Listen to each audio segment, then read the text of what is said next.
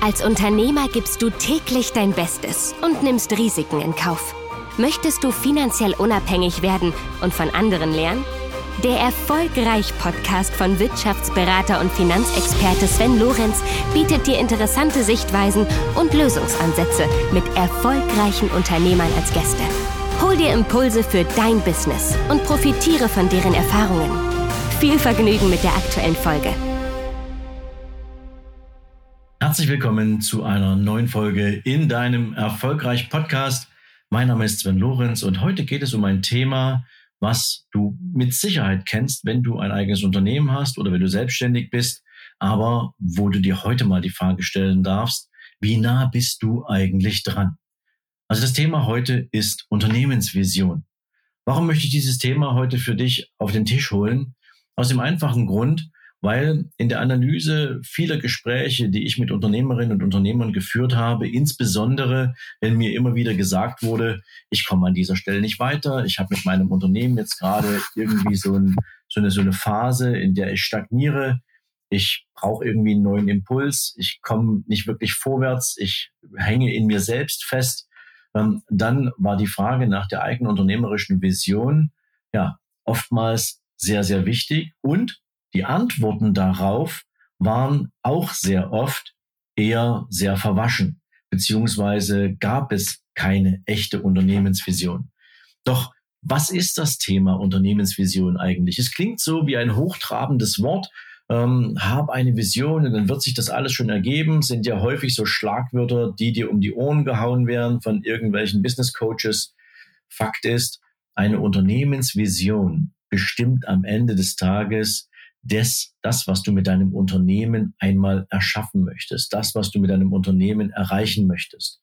Und natürlich hängt eine Vision sehr stark von dir als Persönlichkeit ab, ob du sagst, du bist für Großes berufen, du möchtest dich um eine, eine, ein Unternehmen kümmern, was wächst, was einen wirklich starken Eindruck hinterlässt, was Spuren im Unternehmerleben hinterlässt, auf dieser Welt hinterlässt, was vielen Menschen hilft oder ob das Unternehmen zunächst erst einmal nur der Tatsache dient, dass du damit deinen Lebensunterhalt verdienen möchtest.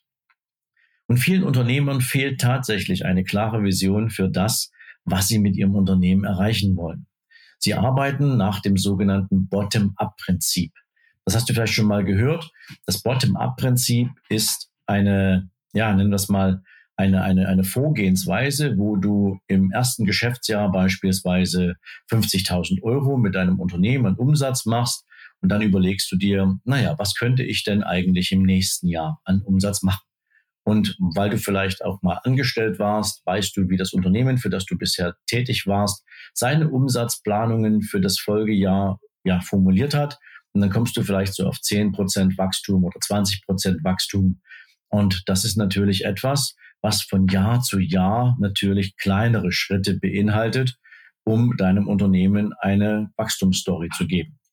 Wenn du eine Vision hast, dann weißt du ja, wo du mit deinem Unternehmen wirklich einmal stehen willst. Und das erfordert natürlich mehrere, nennen wir es mal, Persönlichkeitsmerkmale von dir. Erstens, du musst natürlich das Bedürfnis haben, groß zu denken. Du musst das Bedürfnis haben, deinem Unternehmen Größe zu geben. Du musst die Fantasie haben, dir vorstellen zu können oder dir schon vorzustellen, wie es sich anfühlen wird, wenn dein Unternehmen an diesem Punkt angekommen ist, was deine Produkte oder Dienstleistungen für andere Menschen bewirken. Du darfst dir vorstellen, wie es sein wird, wenn du vielleicht aus einem momentan noch lokalen, äh, einer lokalen Unternehmung heraus vielleicht auch einen überregionalen Erfolg erwirtschaftest, wenn dein Unternehmen vielleicht sogar eine internationale Richtung einschlägt. Ich habe in den letzten Wochen verstärkt mit Unternehmern gesprochen, die mir davon berichtet haben, dass sie den Anspruch haben, die Internationalisierung ihres Geschäftsmodells voranzutreiben. Und das sind natürlich Aussagen, die du nur dann treffen kannst, wenn du auch mit einer klaren Vision unterwegs bist. Das Interessante ist, dass auch bei einigen dieser Unternehmer, mit denen ich da gesprochen hatte, die Vision des Unternehmens noch gar nicht klar formuliert war, sondern da hieß es nur, wir möchten uns internationaler aufstellen, wir möchten den Markt in Asien bedienen, wir möchten nach Nordamerika, wir möchten vielleicht auch gern eher was in Afrika machen, was auch immer. Aber am Ende des Tages gab es keine klare Formulierung, wofür stehen wir denn als Unternehmen? Was ist denn eigentlich die Story, die wir mit unserem Unternehmen schreiben wollen? Und deswegen ist es natürlich extrem wichtig, dass du dir darüber im Klaren bist, was soll das Ganze einmal werden. Und deswegen möchte ich dir jetzt mal so zwei, drei kleine Tipps mitgeben, die dir dabei helfen können, deine eigene Vision mal in einen richtigen Kontext zu stellen. Das erste, was ich dir mitgeben möchte, ist die Art, wie du denkst. Die Art, wie du denkst, entscheidet natürlich massiv darüber, wie sehr du dir vorstellen kannst und auch willens bist, nachher die geeigneten Maßnahmen nicht nur zu formulieren, sondern sie auch umzusetzen. Denn aus einer großen Vision, aus einem großen Ziel, aus einem großen ja, Wunsch heraus entstehen natürlich ganz andere Maßnahmen, ganz andere Dynamiken, ganz andere Entscheidungen, als wenn du sogenannt vom Bottom-up, wie ich es dir vorhin erklärt habe, dein Business aufbaust. Denn die, die, die andere Seite von Bottom-up ist die sogenannte Top-down-Methode. Das heißt also, du setzt dir ein Ziel und dieses Ziel legst du fest für meinetwegen in fünf Jahren oder in zehn Jahren. Genauso wie wir das mit finanziellen Zielen machen, legst du natürlich auch dein unternehmerisches Ziel fest. Sinnvollerweise sollten die beiden miteinander korrespondieren. Dafür gibt es eine Folge, die wir in der nächsten Woche für dich bereithalten. Aber Fakt ist natürlich eins, dass du, wenn du in großen Dimensionen denkst, definitiv andere Ressourcen brauchst, andere Entscheidungen triffst, über andere Maßnahmen nachdenkst, viel globaler agieren kannst oder willst, als das passiert, wenn du, wie gesagt, so von einem Jahr zum anderen deine Pläne machst. Und ein zweiter Punkt, den ich dir dafür mitgeben möchte, ist die Übersetzung dieses Themas in dein privates Leben. Vielleicht hast du deine eigene, deine eigene Löffelliste, ja, deine eigene Bucketlist, wie man sie auch so nennt, wo du deine Lebensziele mal formuliert hast. Und jetzt stell dir mal einfach vor, deine fünf wichtigsten Lebensziele, die Dinge, die du in deinem Leben definitiv unbedingt erreicht, gesehen, erlebt haben möchtest, die für dich unverhandelbar sind, die spielen für dich natürlich eine Rolle. Und wenn du diese fünf Ziele beispielsweise für dich so klar formuliert hast, dass du weißt, wann möchtest du sie abrechnen, an welchem Zeitpunkt, ab welchem Moment hast du dieses Ziel erreicht, dann ist ja dein Leben nicht vorbei, sondern wirst du dir neue Ziele setzen, weil du dann auch die entsprechenden Ressourcen dafür hast. Aber das Wichtigste ist, dass du natürlich auch weißt, worum geht's für dich im Leben? Was sind die Dinge, die du in deinem Leben mal gemacht haben möchtest? Egal, ob das irgendeine Extremsportart ist, die du mal ausprobieren möchtest, ob das ein Fallschirmsprung ist, ob du vielleicht auch einfach, keine Ahnung, 70 oder, oder 100 Länder dieser Welt bereist haben willst was auch immer deine Ziele sind, du solltest sie kennen. Und insbesondere, wenn es, wenn es sich im privaten Kontext um Ziele handelt, dann haben die ja häufig etwas mit einem Spaßfaktor zu tun. Sie haben etwas mit Lust zu tun. Du arbeitest darauf hin. Du arbeitest darauf hinzu. Du möchtest also, dass diese Ziele Realität werden. Und du wirst alles daran setzen, diese Ziele zu erreichen. Und wenn du Unternehmerin oder Unternehmer bist, dann ist dein Unternehmen wieder mal die Quelle dafür, die das alles möglich macht. Also darfst du dir Gedanken machen, ist die Vision, die du deinem Unternehmen gegeben hast, überhaupt dazu geeignet, dass du nachher auch aus dieser gesamten Arbeit, die du in dein Unternehmen hineinsteckst, nachher auch deine persönlichen Ziele erfüllen kannst. Und ein dritter Punkt ist natürlich auch die Frage, wie vielen Menschen kannst du denn mit deinem Unternehmen, mit deinen Produkten oder Dienstleistungen tatsächlich helfen? Und wir reden jetzt mal nicht von der 25. iPhone-Handy-Hülle, die du über Dropshipping oder Amazon FBA dem Markt zur Verfügung stellst, nur weil es genügend Bekloppte gibt, die sich dieses Feature kaufen wollen. Ja, das ist äh, commercial, das ist relativ wenig, hat relativ wenig was mit Hilfe zu tun, zumindest in meiner Wahrnehmung, sondern wie machst du Menschen das Leben leichter? Was sind nachhaltige Impulse, die du setzen möchtest? Wie können deine Produkte und Dienstleistungen dabei helfen, die Welt vielleicht auch ein bisschen schöner zu machen, ein bisschen leichter zu machen, das Leben der Menschen leichter zu machen, vielleicht auch tatsächlich dem Planeten auch was zurückzugeben, egal wie du es bezeichnest, aber frag dich genau diese Frage, was kann mein Unternehmen in dieser Welt bewirken? Und erlaube dir dabei, wirklich um die Ecke zu denken, erlaube dir dabei, ja, Fragen zu stellen, die sich andere nicht stellen würden. Ich gebe dir mal ein Beispiel, dass es dir zeigt, ähm, wie um die Ecke denken funktioniert. Ich habe ähm, vor einigen Jahren in sehr, sehr vielen Podcasts als Gast ja, ähm, zum Thema Finanzen und Unternehmertum meine Sicht der Dinge erklärt. Und ähm, es gab natürlich auch und äh, Podcasts, in die wollte ich gerne rein und wollte gern die Community der Menschen ein bisschen mehr aufklären ähm, zu, die, zum Thema finanzielle Intelligenz. Was tut man eigentlich alles, wenn man finanzielle Ziele hat? Und es gab da einen Podcast von einer Schauspielerin, die eher im Thema Rhetorik unterwegs war. Und die Anfrage für ein solches Podcast-Interview oder ein Podcast-Gespräch ging raus und wir bekamen sehr schnell eine Antwort, die da hieß, ähm, das passt für mich nicht. Also ähm, Rhetorik und Finanzen, das passt irgendwie so nicht wirklich zusammen. Und dann habe ich gesagt, okay, ähm, meine Assistentin habe ich dann gebeten, mir die Kontaktdaten von äh, der Dame zu besorgen. Hat sie dann gemacht. Ich habe sie dann angerufen und habe gesagt, Mensch, ähm, wir haben hier auf die Anfrage für ein gemeinsames Podcast-Gespräch jetzt hier an dieser Stelle eine Absage bekommen. Mich interessiert mal, warum. Und da meinte der, die, die Dame damals zu mir, also Sven, bei aller Liebe, aber äh, meine Zielgruppe sind Frauen.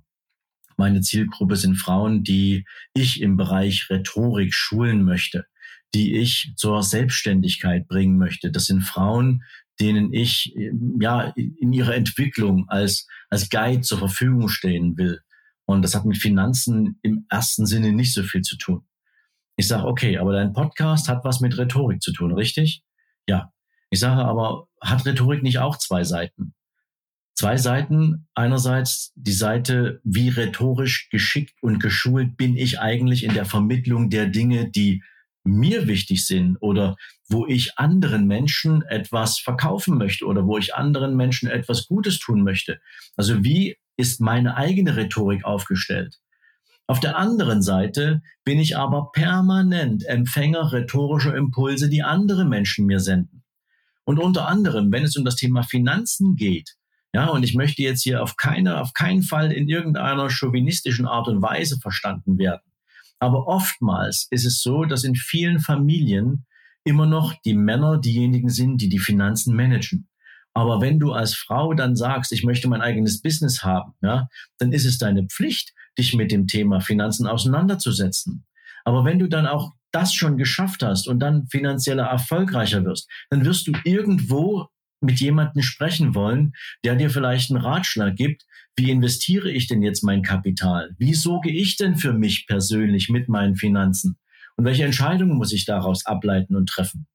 Und dann habe ich dieser, dieser Schauspielerin gesagt, ich sage, weißt du, lass uns doch mal darüber sprechen, welche rhetorischen Tricks und Kniffe wenden denn praktisch zum Beispiel sehr intensiv geschulte Beratergruppen an, die nachher immer natürlich nur das Beste für den Kunden und sein Geld wollen, insbesondere wenn sie als Angestellte für einen Produktgeber arbeiten. Und wie können die, die, die Kundinnen oder deine Hörerinnen identifizieren? Ist das jetzt eine ehrliche Aussage? Ist das jetzt in meinem Interesse ausgerichtet? Wie kann ich verstehen lernen, wenn mir jemand irgendeine Empfehlung gibt, ob diese Empfehlung etwas mit mir zu tun hat oder ob es am Ende vielleicht doch nur um ein Produkt geht, was auf der Hitliste des Unternehmens, was diese Produkte verkauft, ganz oben steht, zumindest zum jetzigen Zeitpunkt. Und dann sagte sie zu mir, so, also Sven, ganz ehrlich, so aus dieser Perspektive des rhetorischen Empfängers habe ich das noch gar nicht betrachtet.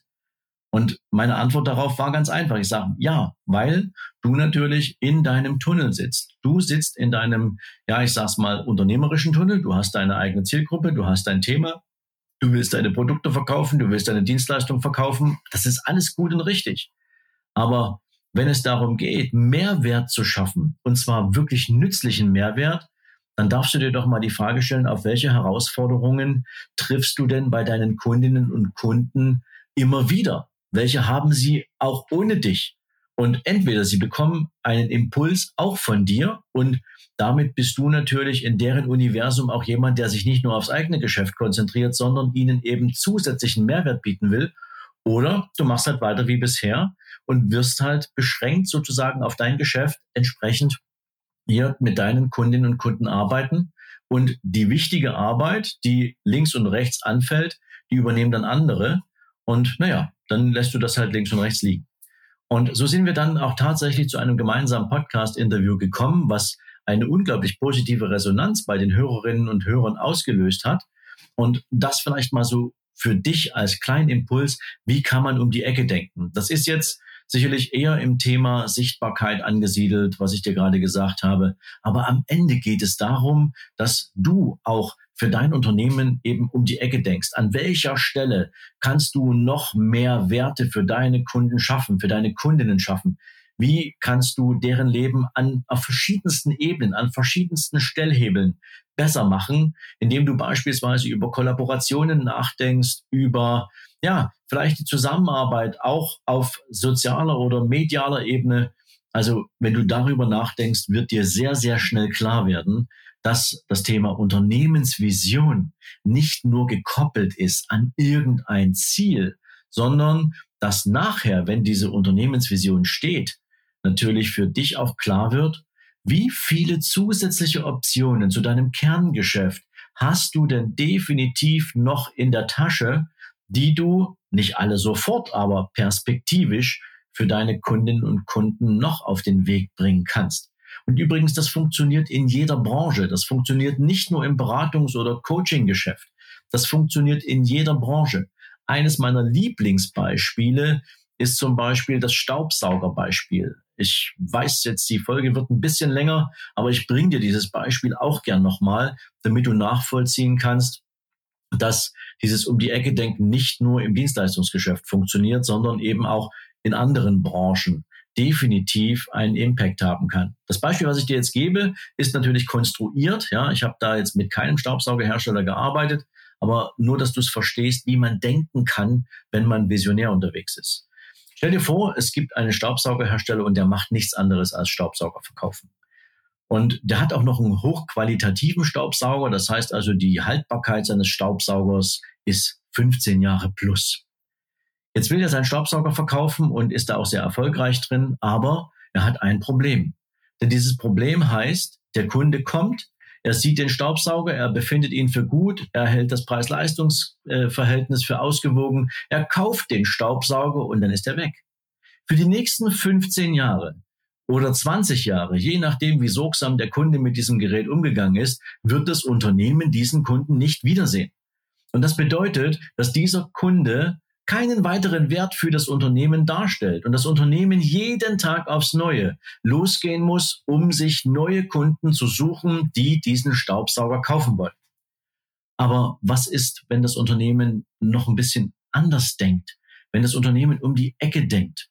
Und das ist, wie gesagt, jetzt konstruiert, aber nur damit du ein Gefühl dafür bekommst. Jetzt könnte dieses Unternehmen zum Beispiel beim Kauf des Staubsaugers mit dem Kunden darüber sprechen, für welche Zwecke dieser Staubsauger denn gedacht ist ob es denn zum Beispiel ein allergenes Problem in der Familie gibt, ob im Haus die Staubbelastung entsprechend hoch ist oder ob, ähm, ja, ich sag's mal, die Luftqualität in der Region vielleicht grundsätzlich schwieriger ist. Ja, wenn du auf dem Land wohnst und du zum Beispiel jetzt gerade in der Frühjahrs- und Sommerzeit ja, natürlich Landwirtschaft hast, dann wird unglaublich viel Erde, viel Staub aufgewirbelt und am Ende des Tages, wo schlägt der sich nieder? Der schlägt sich natürlich nieder in den Wohnräumen der Menschen. So. Und jetzt könnte man zum Beispiel als Staubsaugerunternehmen sagen, wir bieten einen zusätzlichen Service für unsere Kunden, der die inhäusliche Staubbelastung zumindest mal messen kann. Und wenn man den gemessen hat, dann könnte man überlegen, wenn es eine zum Beispiel erhöhte Staubbelastung im Haus gibt,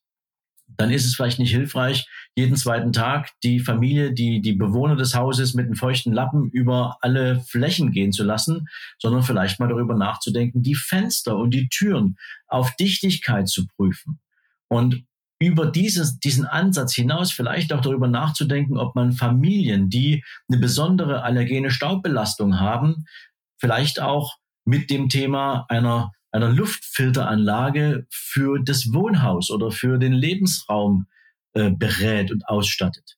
Und so gibt es unglaublich viele Möglichkeiten, wie man als Staubsaugerhersteller links und rechts des Weges um das Kerngeschäft herum mit dem Kunden in die Interaktion gehen kann, um gegebenenfalls weitere Produkte und Dienstleistungen mit dem Kunden zu besprechen.